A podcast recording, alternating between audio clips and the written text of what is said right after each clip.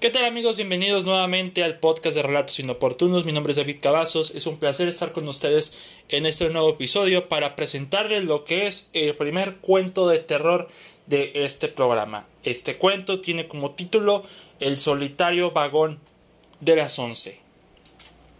Este cuento yo lo escribí en el 2018, cercano a las fechas de Halloween, y fue mi primer cuento de terror, o al menos un cuento con una atmósfera terrorífica o de tensión, alguna especie de thriller como lo quieran llamar, pero este fue mi primer cuento en el género. Como yo estaba acostumbrado más a historias más mundanas, algunas veces ciencia ficción, algunas veces con un, un tono muy cómico, nunca me había atrevido a escribir un cuento de terror, al menos con una atmósfera terrorífica, y la verdad este cuento, de todos los que he escrito, este es uno de mis favoritos. Me, encanta cómo queda el resultado, me encanta cómo está creada la tensión eh, o cómo reflejé esa tensión. Y para esta ocasión, una muy buena amiga, Gabriela García, será la encargada de narrar esta historia y me ha encantado mucho cómo ha quedado el resultado final con este cuento. De verdad estoy muy emocionado para que, para que puedan escucharlo y eh, antes de que inicie el cuento, si requieren alguna inspiración o algún concepto, imagínense mm, una versión mucho más personal de una película que salió en el 2008 con Bradley Cooper llamado Masacre en el tren de la muerte. O así se llama, Masacre en el tren de la muerte, como se titula aquí en Latinoamérica. Eh, principalmente yo me inspiré un poco por ese concepto, pero eh, cambiándole algunas cosas, haciéndolo un poco más personal, un poco más íntimo pero ya se imaginarán un poco cómo va a estar reflejado en el cuento.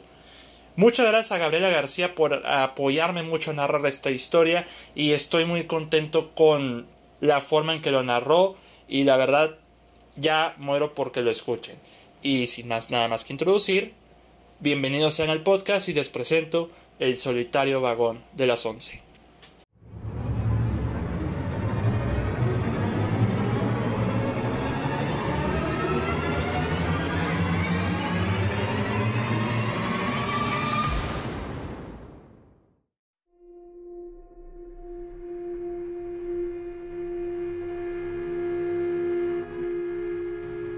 El solitario vagón de las 11, por David Cavazos. Cansada de trabajar horas extra, Alice salió de su trabajo a las 10.40 de la noche. Su casa estaba a media hora del edificio y para ello debía tomar el único vagón que la llevaría a su casa. No era una ruta molesta. Para Ali era como un ratón de paz en medio de tanto estrés que cargaba después de un día pesado. No había tenido buena suerte los últimos días, tanto en lo laboral como en lo sentimental. Hace un par de noches había cortado con su novio Cody. Nunca supo el porqué de ello, pero simplemente la dejó. No había hablado de ello con nadie hasta ese entonces, cuando recibió una llamada de su mejor amiga y vecina al mismo tiempo, Verónica. Ali contestó en lo que iba caminando directamente al vagón. ¿Por qué no me dijiste? Llamó Verónica con voz sorpresiva. Para ese entonces, Ali ya había entrado a la estación. No sé de qué hablas.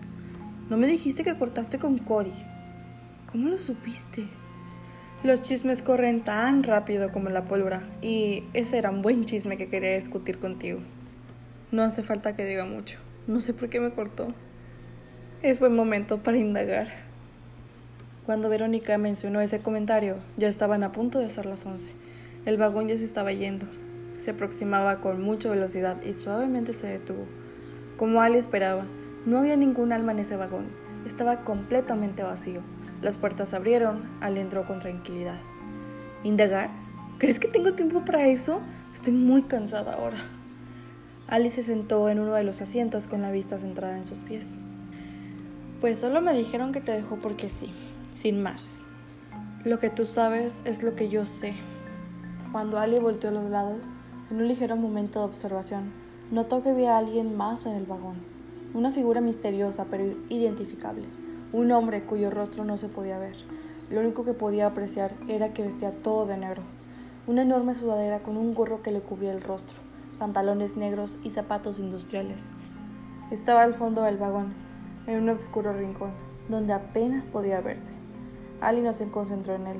y siguió con la conversación telefónica con su amiga. Verónica no dejaba de parlotear en el momento en el que Ali vio al misterioso pasajero. Lástima, que era un buen partido para ti. Durar tres años era algo admirable si lo piensas. ¿Quieres dejar de hablar de Cody? Créeme, no me interesa hablar de él ahora. Ali volvió a voltear y empezó a incomodarse. El pasajero misterioso de ropa oscura había cambiado de lugar. Se encontraba a la mitad del vagón. Se mostraba una enorme mochila a su lado, a tal grado de ocupar dos asientos. Se dejaba escuchar su respiración. Era lo único que estaba haciendo. A Ali le empezó a disgustar ese ambiente. Se recorrió dos asientos más a la derecha y fijó su vista hacia abajo. Seguía hablando con Verónica con un poco de mala gana al insistir tanto en su ruptura con Cody. Pero no pasaron más de 30 segundos para darse cuenta de que tenía a su vista los zapatos industriales del pasajero misterioso. Levantó su cabeza, elevó su mirada, y el corpulento pasajero estaba a nada de golpearla con un mazo enorme. Ali tiró el teléfono de sorpresa y esquivó el golpe con un grito ahogado. Dejó sus pertenencias sin pensarlo, pensando en un principio que eso era lo único que el hombre buscaba, pero se equivocó. El hombre no quería las cosas de ella, él quería a ella. Mientras el vagón seguía avanzando sin detenerse hasta la estación final, que tomaba cinco minutos, Ali intenta escapar del hombre misterioso. Balanceaba su mazo con tal ritmo como si deseara aplastar cabezas. Su rostro estaba cubierto, no decía nada, nada lo delataba. No había salida. Ali estaba atrapada. Cada paso que daba el psicópata con aquellos zapatos industriales sonaban más y más fuerte, imponiéndose en todo el vagón. Ali no tenía remedio. El pasajero alzó el mazo hacia donde estaba Ali. A continuación, Ali le había dado un golpe en el abdomen al hombre antes de ser golpeada por el mazo. Logró escabullirse en lo que aquel maníaco sufría del golpe. Se le había caído el mazo y el sonido retumbó en todo el vagón. Ali aprovechó el momento, cuando el maníaco estaba en cuatro patas para intentar levantarse. Ali tomó el mazo apresuradamente y le golpeó en la espalda. Se escuchaba cómo tronaron sus huesos, parecían haberse quebrado. El pasajero misterioso gimió de dolor. Ali le siguió golpeando con el mazo. Brazos, piernas, lo estaba dejando inmóvil. Ali soltaba gritos de pesadez, como si ese fuera su trabajo. Una vez que el maníaco estaba inmovilizado, Ali lo volteó boca arriba para ver quién era. Le quitó todo lo que le cubría, se había quedado sin palabras. Era Cody, su exnovio. Jamás pensó que alguien que la amaba llegaría a hacerle ese tipo de fechoría. Estaba a punto de quitarle la vida con el mazo. Ali lo vio, contempló su rostro inconsciente. No tuvo que pensar, solo sentía presión. Apretó con fuerza el mango del mazo. Lo balanceó para después darle el golpe final en la cara. Con ese tremendo golpe le había desfigurado la cara completamente. Salía sangre por su boca y nariz. Ali no se detenía, le estaba destrozando el cráneo sin piedad. La sangre se desparramaba en el suelo del vagón. Lo había matado ella misma, con sus propias manos. Después de presenciar ese susto, con los huesos rotos, un rostro desfigurado y un cráneo destrozado, Ali había matado a su novio. Una forma rara de superar una ruptura. De repente se escuchó la voz de una chica en el teléfono. Era Verónica a través del altavoz del cual se activó por error debido al descuido. Ali dejó de ver el cuerpo de su exnovio para acercarse con cansancio a su teléfono con el mazo danzando a través de su mano. Pero de repente escuchó lo que Verónica estaba diciendo. ¿Cody? ¿Cody? ¿Ya la mataste como acordamos? ¡Vamos! ¡Responde! Dime que ya la mataste. Estoy tan ansiosa esperándote en mi cama, mi amor. Es hora de celebrar nuestro segundo aniversario. Mándame una foto de su cuerpo, será un regalo para mí. Ali tomó el teléfono escuchando todo lo que dijo Verónica. Se quedó mirando el mazo manchado de sangre.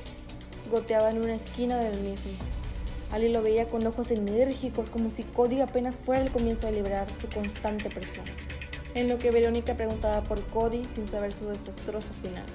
Ali pensó bien en lo que iba a decir. Cody no será el único cadáver esta noche.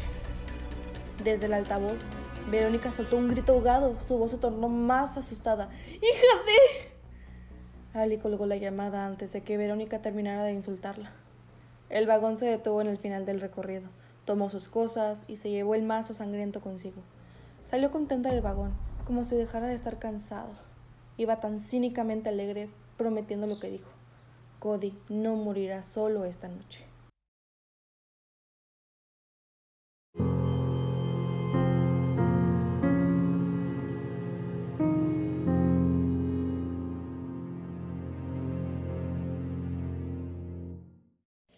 Y con esto amigos terminamos el relato del día de hoy. Espero que les haya gustado. Nuevamente muchas gracias a Gabriela por eh, apoyarme con la narración. De verdad que estoy muy agradecido con el recibimiento que ha tenido con el programa y con los narradores que han estado apoyando con los cuentos que han salido y con los que vendrán. Y pues créanme que vendrán muchos relatos más. Por mi parte sería todo amigos en este episodio. Les recuerdo seguir el, podcast. Ahora ya está en Google Podcast. Muy pronto ya estará en Apple Podcast. Pero ya pueden escucharlo en Spotify. También pueden escucharlo en mi blog de WordPress de la Cueva del Cine. Donde publico mis reseñas sobre películas. Ahí también podrán escucharlo. Pueden seguirme en Twitter como arroba davidcast21. Para que también puedan estar al pendientes de cuando publique un nuevo relato.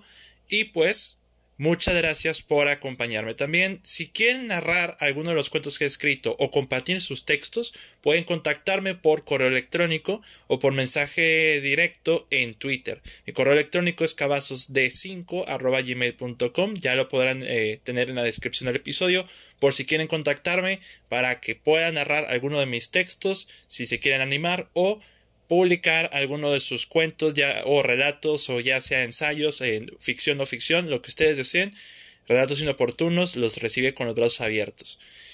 Nos escuchamos para el próximo episodio. Mi nombre es David Cavazos. Hasta la próxima.